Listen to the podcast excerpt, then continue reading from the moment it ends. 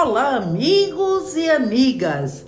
Nós somos do podcast Contos Espíritas e hoje continuaremos a leitura do livro E a Vida Continua, de André Luiz, psicografado por Chico Xavier.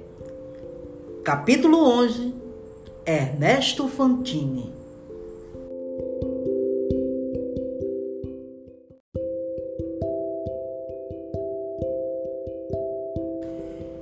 Chegada a vez de Ernesto, que tomou a poltrona de analisando algo desconcertado, o instrutor formulou as explicações anteriores, solicitou-lhe articular perguntas e acendeu o espelho de gravação. Fantine, um tanto mais à vontade, iniciou o interrogatório. Posso falar como se estivesse realmente morto? Como me fazem crer? O mentor sorriu ao escutar aquela frase de materialista inteligente e objurgou sem aspereza.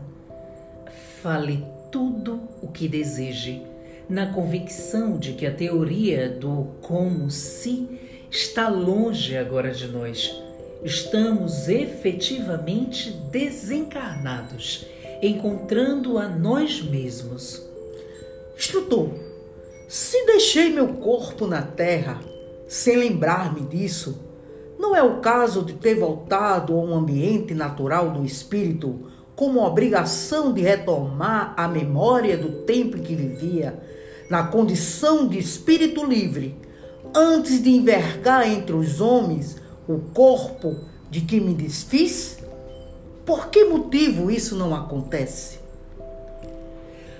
A existência do carro físico, além de ser um estágio para aprendizagem ou cura, resgate ou tarefa específica, é igualmente um longo mergulho no condicionamento magnético, em que agimos no mundo induzidos ao que nos cabe fazer.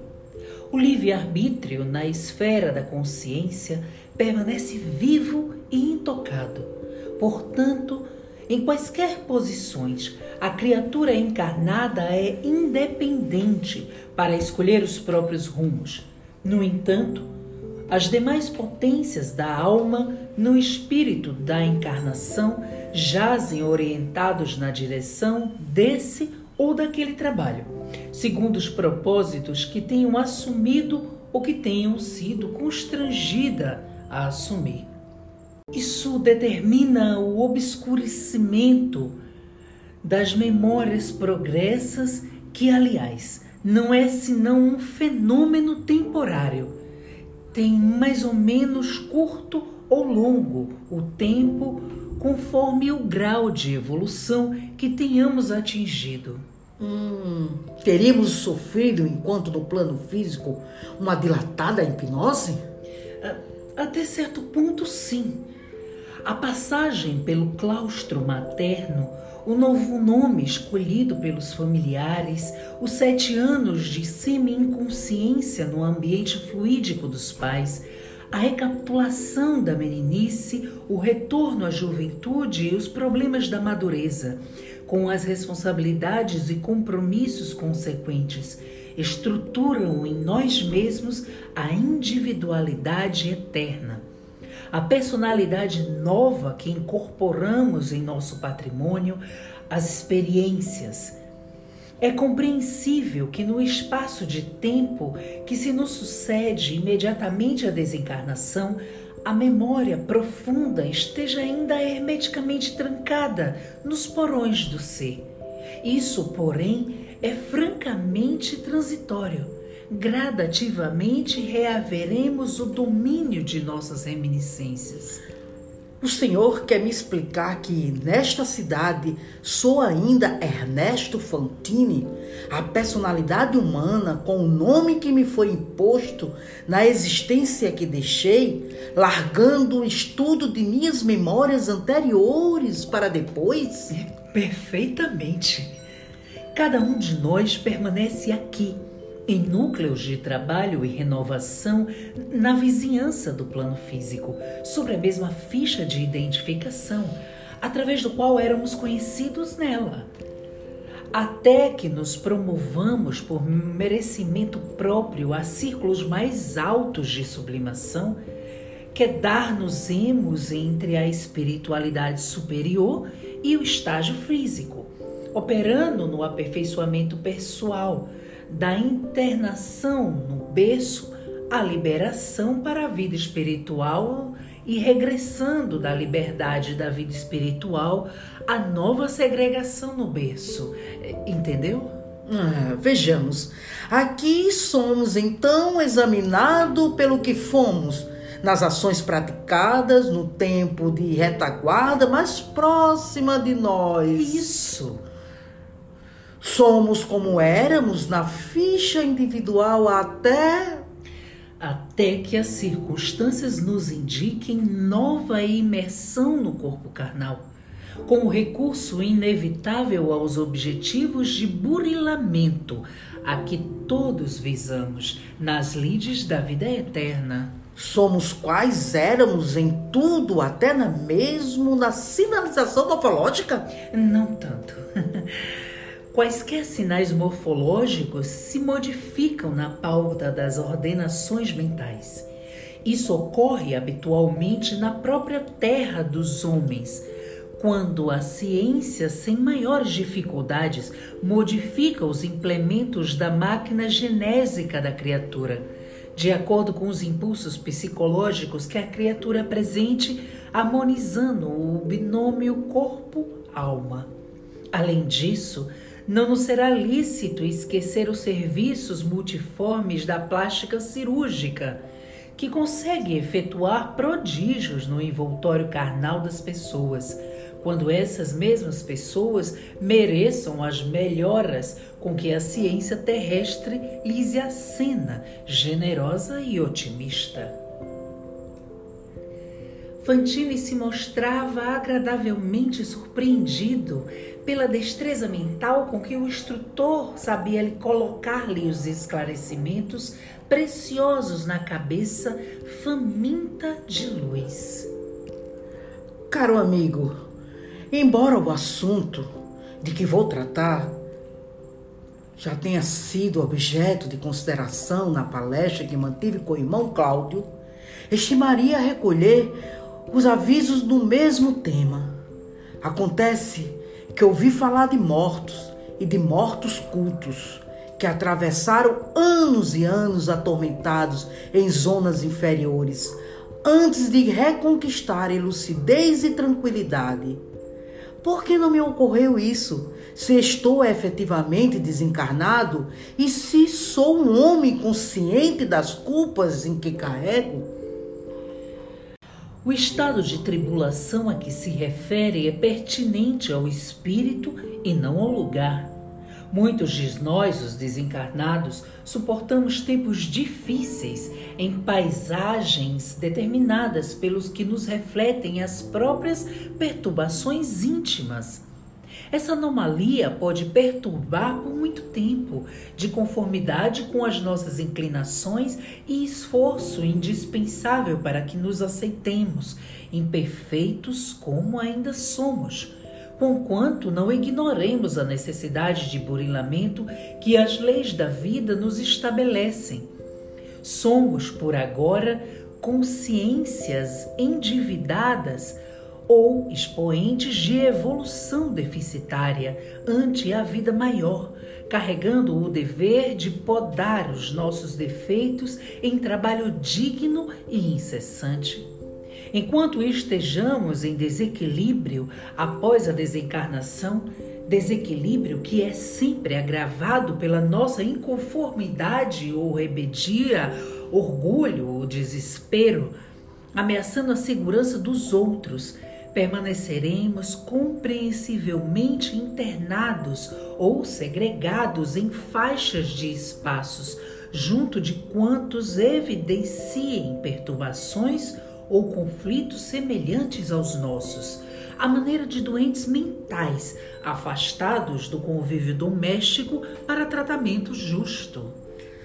Então, as ideias do castigo de Deus razoável que as abracemos, até que aprendamos que a divina providência nos governa através de leis sábias e imparciais.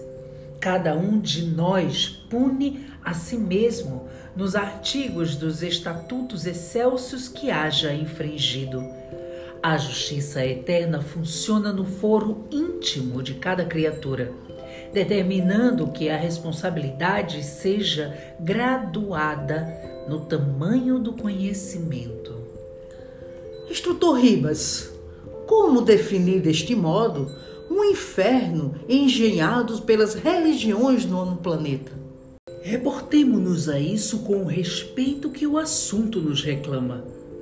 Porque para milhões de almas, o desconforto mental a que se entregam ao lado de outras nas mesmas condições é perfeitamente compatível ao sofrimento do inferno teológico, imaginado pelas crenças humanas. A rigor, porém, e atentos à realidade de que Deus jamais nos abandona, o inferno deve ser interpretado na categoria de hospício onde amargamos as consequências de faltas, no fundo cometidas contra nós mesmos. Fácil perceber que a área de espaço a que se nos demoremos nessa desoladora situação venha a retratar os quadros mentais infelizes que criamos e projetamos ao redor de nós mesmos. Ouso aprofundar-me em tantas inquirições por achar-me convencido de que, positivamente, não mereço a generosidade com que me acolhem aqui. Tenho desfrutado aqui uma tranquilidade que não esperava, porquanto transporto comigo dolorosos problemas de consciência. Uma das funções de nosso instituto é precisamente apoiar os irmãos desencarnados que surgem aqui sem qualquer prejuízo na sua própria integridade moral, mas carregando consigo complexos de culpa, suscetíveis de arrojá-los em alterações de maior vulto. O socorro de nossa casa faz-se tanto mais eficaz quanto mais força de fé patenteie a criatura na possibilidade de superação das fraquezas que nos são peculiares a sua estrutura psicológica imunizou-o contra os delírios de muita gente boa e digna que às vezes se obriga há muito tempo nas aflições purgativas dos grandes manicômios a que nos referimos, sanando os desequilíbrios a que se desempenham, em muitos casos por haverem dado orientação falsa ao amor de que se nutriam. Entregou-se Ribas a ligeira pausa, sorriu e alegou. Ainda assim, apesar do seu índice admirável de resistência, o irmão não está seguro contra os resultados de seus próprios atos e deve aprestar-se a fim de ser defrontado por eles. Esclareça-me, por favor. Queremos dizer que você necessita revestir-se de calma para compadecer diante daqueles que deixou no mundo, de modo a compreender-se e compreendê-los. Na esfera física, muitas vezes, Ouvimos a afirmativa de que é preciso coragem para ver os mortos e ouvi-los. A situação aqui não é diferente em relação ao que chamamos de vivos. De maneira geral, todos nós, imediatamente depois da desencarnação, somos levados a cursos preparatórios de entendimento para ganhar o ânimo indispensável a fim de rever os vivos e escutá-los de novo, sem danos para eles e para nós. Os olhos de Ernesto fizeram-se esburgalhados nas órbitas ao assimilar aquelas advertências. Lágrimas grossas deslizaram-lhe na face, enquanto que, como se sofresse a pressão de molas invisíveis, constrangendo-o a lançar para fora de si as ideias de culpa que remoía nos recursos da alma. Ajoelhou-se à frente do benfeitor, qual criança atemorizada, e gritou: Instrutor, segundo creio, meu delito é um só. Entretanto, é suficiente para criar muitos infernos em meu espírito. Matei um amigo há mais de 20 anos e nunca mais tive paz. Sabia que ele vivia ao encalço da minha esposa, com intenções menos dignas, a espreitar-lhes os passos e atitudes. Via-o sondar minha casa em minha ausência. Algumas vezes registrei frases inconvenientes da parte dele para com ela, aquele que compartilhava o meu nome. Um dia tive a impressão de surpreender nos olhos da minha companheira certa inclinação afetiva para com o inimigo da minha tranquilidade. E muito antes da minha suposições de confirmassem, aproveitei o momento que se me figurou oportuno e alvejei-o durante uma caçada a codornas.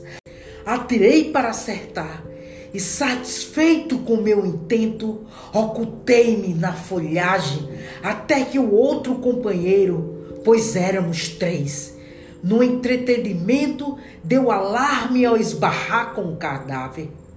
A vítima, porém, caíra ao solo em condições tais que a versão de um acidente senhorou a convicção de todos as circunstantes. Aterrado perante o meu crime, qual me achava, aceitei aliviado a falsa interpretação. Jamais, no entanto, recuperei o sossego íntimo. Ele, o homem que eliminei, era casado, tanto quanto eu, e não mais tive coragem de procurar-lhe a família, que para logo abandonou a região do terrível acontecimento, sequiosa de esquecimento. Esquecimento com tudo que não veio para mim. A morte que provoquei, com que me trouxe o temido desafeto para dentro de casa. Desde a ocorrência dolorosa, passei a sentir-lhe a presença no meu lar afeição de sombra invariável que me ironizava e me insulta sem que os outros percebam. E meu ciclo doméstico reconheceu-me algemado a ele, como se o infeliz estivesse mais vivo e mais forte a cada dia. Rara noite em que não lutava com ele em sonho antes da cirurgia que me motivou a vinda para cá. Então acordava como se houvéssemos travado um duelo mortal para continuar a vê-lo, com os olhos da imaginação, compartilhando minha vida cotidiana. Oh, instrutor Ribas, instrutor Ribas, diga-me, por Deus, se há remédio para mim Espero encontrar depois da morte um lugar de punição onde as potências infernais cobrassem de mim a falta que ocultei à justiça da terra.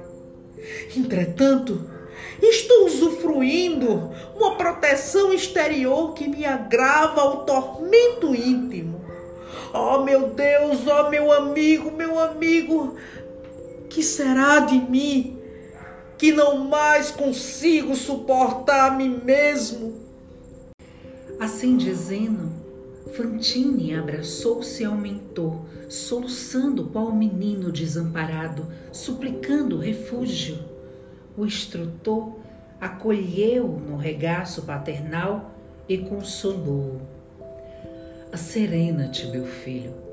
Somos espíritos eternos e Deus, nosso Pai, não nos deixará sem arrimo.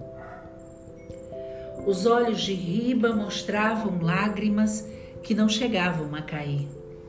Disse-ia que ele, o competente orientador, conhecia por si semelhante martírio da consciência, porque longe de repreender, afagou-lhe a cabeça fatigada que se lhe abrigara sobre os joelhos e rematou simplesmente.